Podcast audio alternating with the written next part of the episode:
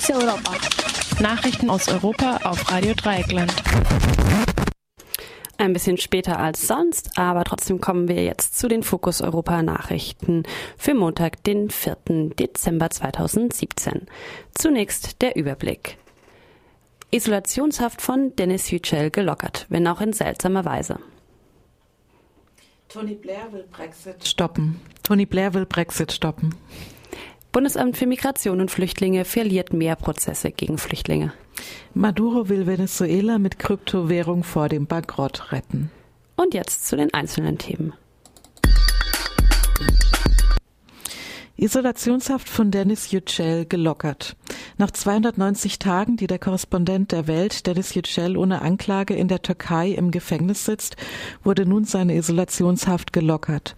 Yücel kann sich nun tagsüber mit einem anderen Gefangenen, dem Journalisten Oğuz Usluer, treffen.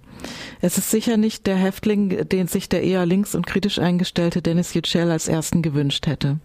Zuletzt arbeitete äh, Usluer als Nachrichtenchef für ähm, Superhaber TV, das Supernachrichten TV, welches einem Neffen des Präsidenten Tayyip Erdogan gehört. Vor war Uslur die rechte Hand von Yed Bulut. Yed Bulut bekleidet den Posten eines Chefberaters des Präsidenten Erdogan.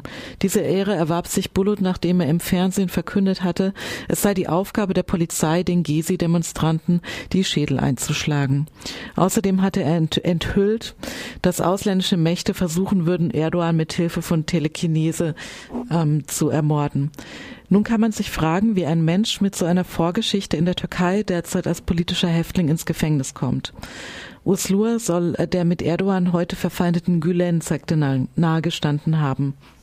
Über viele Jahre waren Gülen und Erdogan enge Verbündete. Daher ist es nicht ganz abwegig, dass Leute, die sich einst für Gülen und Erdogan ausgesprochen haben, heutzutage auch im Gefängnis sitzen können.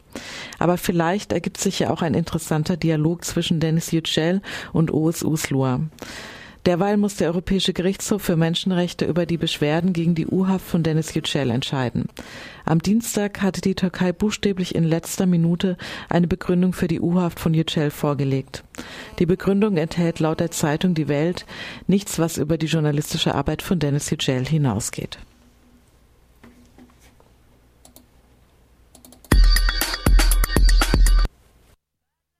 Der ehemalige Vorsitzende der britischen Labour-Partei, Tony Blair, hat sich klar für den Verbleib Großbritanniens in der EU ausgesprochen.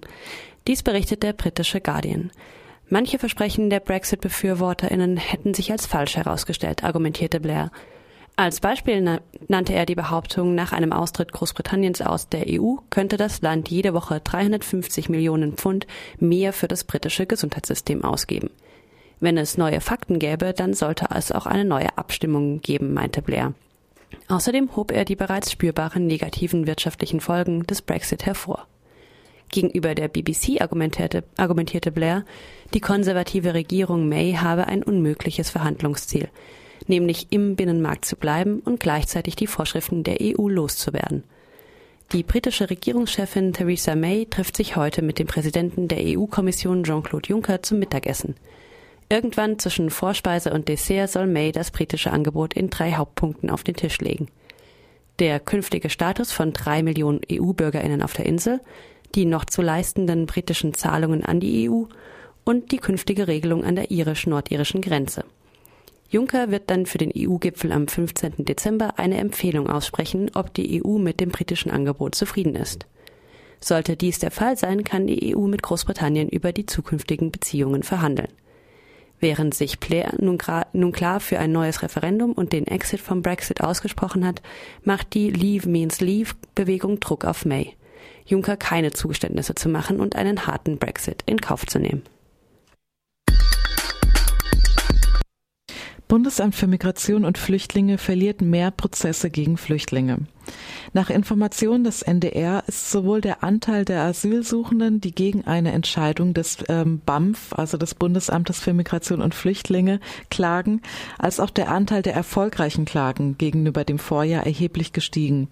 Der Grund für diese Entwicklung ist aber nicht Schlamperei von Amtsseiten, sondern die politische Entscheidung, den Familiennachzug auszusetzen.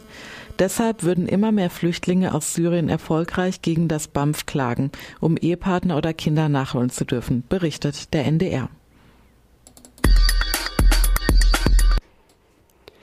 In seiner sonntäglichen Sendung Sonntag mit Maduro hat der venezolanische Staatspräsident Nicolás Maduro die Einführung einer neuen Kryptowährung mit dem Namen Petro angekündigt.